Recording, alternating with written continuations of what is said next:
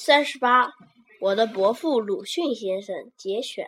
伯父逝世以后，我见到他家的女佣阿三。阿三是个工人的妻子，她的丈夫失了业，她愁得两只眼睛起了蒙，看东西不清楚，模模糊糊的像隔着雾。